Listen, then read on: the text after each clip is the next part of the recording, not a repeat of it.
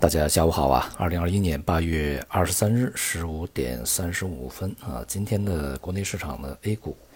呃，指数是在上周啊这个下跌以后啊，今天全面的反弹啊，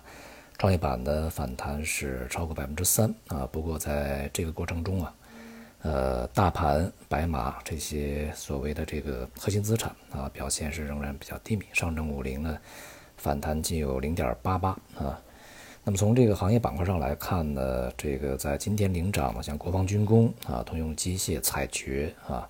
盐湖提锂啊这些呢，表现仍然是相当坚挺的。这些这个也是这一段时间以来啊，一直非常坚挺的板块。而这个像金融、地产啊、家电，那么这些呢，在今天是继续是表现低迷啊。所以说，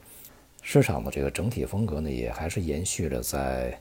今年春节以后啊，以来的一个趋势的这个切换，尤其是从二季度开始啊，目前呢并没有这个从呃这些呃新的这些板块儿呃回到这个老板块里面去啊，这个是很明显的一个事情。而从未来的这个角度来讲呢，整个行业的发展呢，呃有机会的一些行业板块，它仍然是要符合国家的发展战略啊。这些战略里面，无论是这个。资源的安全战略，还是这个制造业的一个科技啊啊提升的一个产业战略，其实都是呃在之前一以贯之啊，未来呢也是方向。那么现在呢，重新再回过头去呃找之前的这种这个已经跌了一段时间的啊，认为已经跌差不多的这些板块呢，其实呃恐怕还不是很便宜啊。并且最为关键的是，这些行业板块它并不代表着未来整个中国资本市场啊发展的方向，当然也就是影射到中国经济的一个发展方向啊。那么今天呢，这个海关总署也是公布了呃这个七月份的出口数据啊，以美元计价呢，出口是同比增长百分之十九点三啊，进口呢是同比增长百分之二十八点一。呃，从数据本身上来看呢，和预期大体呢相当啊，这个略逊于预期。从未来的这个出口形势上来看，当前其实并不是特别乐观的啊。一个是基数效应开始消退，那么第二呢，就是我们在呃过去的这一年多的时间里面，对外出口相当的这个增长相当的迅速啊，幅度相当大，其实是有很大程度上呢，呃是在疫情的影响下，我们率先复苏，而且呢，这个产业结构又非常完整啊，这样的话呢，使我们。呃，这个有一些订单啊，是其他国家订单呢，集中在中国来完成啊，而且呢，再加上像医疗啊、医药啊这些设备啊、器材啊、用品呐啊，这个它的一个集中生产，所以说让出口呢变得比较，呃，这个增长非常的迅猛啊。当这个疫情消退以后，那么这些因素呢开始变弱啊，那么订单呢重新分散到全球全球啊这样的一个地方去，而且呢，呃，新冠这个层面的需求啊。也开始变得这个需求变小啊，变少，所以说呢，未来的这个外贸增长的形势呢，并不是特别乐观啊，呃，尤其呢是在外部需求并不是特别稳定的情况下，更是如此。那么再加上我们在前面看到的这些数据啊，无论是金融数据啊，社融啊、信贷啊，还是这个经济的关键指标，消费、投资和这个。工业生产啊，在前面呢都是出现比较大幅度的这种回落，所以呢，在今年的剩余时间里面，一个多季度啊，不到两个季度时间，以及明年的上半年，对于整个经济啊稳定，呃，任务还是比较重的啊，现在难度还是比较大。而相对而言呢，这个货币政策和财政政策施展空间现在又受到一些限制啊，因此目前这个看的形势并不是说特别的乐观啊。从资本市场本身的建设层面呢，在上周也出现了一些这个监管方面的啊比较，呃多的一些办法措施，无论是对外还是对内，无论是开放还是一些监管啊层面，呃都出台了一些措施。那么这些措施呢，从这个对资本市场的啊运行层面是一个好事情啊，是一些好事情。但是呢，他们解决的是一个技术项、技术上面的一些问题啊，从技术层面在解决问题，而不是从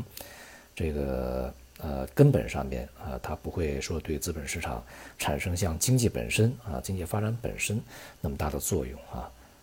有助于呢未来的对外的进一步的这个沟通的方便的便利啊，或者是呃改善啊，也有利于呢资本市场平稳运行。但是啊，它并不会对整个的资本市场趋势呢产生根本的一些这个左右的作用。因此，未来呢，我们仍然将这个目光啊聚焦在经济增长以及通货膨胀这个层面啊。前边呢，我们在呃上半年啊对今年的经济形势啊，无论是国内还是国际啊，我们的这个看法呢是有可能会进入到一个轻微滞胀的一个状态啊。当前的这个苗头还是相对比较明显啊，通胀水平呃在逐步上升，尤其是外围啊更加明显一些，而这个经济呢开始增速回软。未来呢，要密切啊，这些关注这样的一些经济数据的一些变化。本周呢，在二十六、二十七号，那美国联储美联储啊，将在杰克森霍尔这边开会啊，应该是搬到线上啊。呃，那么市场呢也密切关注着啊，美联储究竟会怎么样去解读当前的经济形势，以及对未来的经济政策啊、货币政策呢去进行部署啊和吹风。预计的措辞不会发生特别明显的改善啊改变，那么，呃比较大的可能性就是会对像购债啊规模缩减这些这个举动啊做出相对一些明确的预期啊，那么以及呢对美联储未来货币政策所参照的一些指标进行一个比较详细的说明。总体来说呢，市场是在一个震荡整理过程中啊，整个的重心呢是下移的啊。呃，涨涨跌跌嘛，现在不存在像危机那么大的冲击，呃，使市场的这个过于猛烈的单边的啊，这个持续下行。但是呢，在震荡中的下行，其实它的杀伤力会更大啊，因为它每一次反弹都会给这个市场参与者呢以呃另外一个希望啊。但是呢，我们要看在这个不断的下行反弹的过程中，哪些板块呢其实是在逐步的上升的上涨的，而哪些板块呢是在下逐步下行的啊。那下行过程中反弹啊，反弹的过程中呢，其实就会造成有一些非常韧性的一些板块，它是持续向上走啊，向上这个去拓展空间啊。那么另外一些被抛弃的板块呢，反而是就是这个节奏啊，每次反弹看起来很猛烈，但是重心是在往下走啊。因此呢，从市场本身呢，还是要看一些大的逻辑的转变啊。大的逻辑其实早就转变了，现在更加明显而已啊。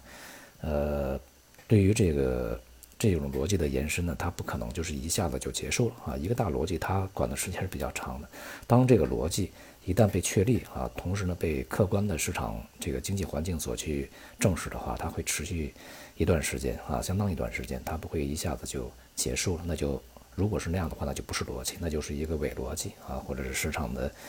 这个啊自说自话的一些东西而已啊。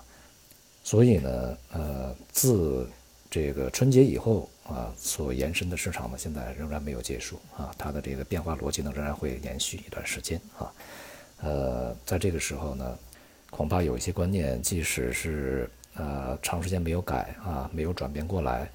呃，现在呢，这个还是需要转变的啊，它还是在半路上啊，并没有到一个行情的尾声啊。好，今天就到这里，谢谢大家。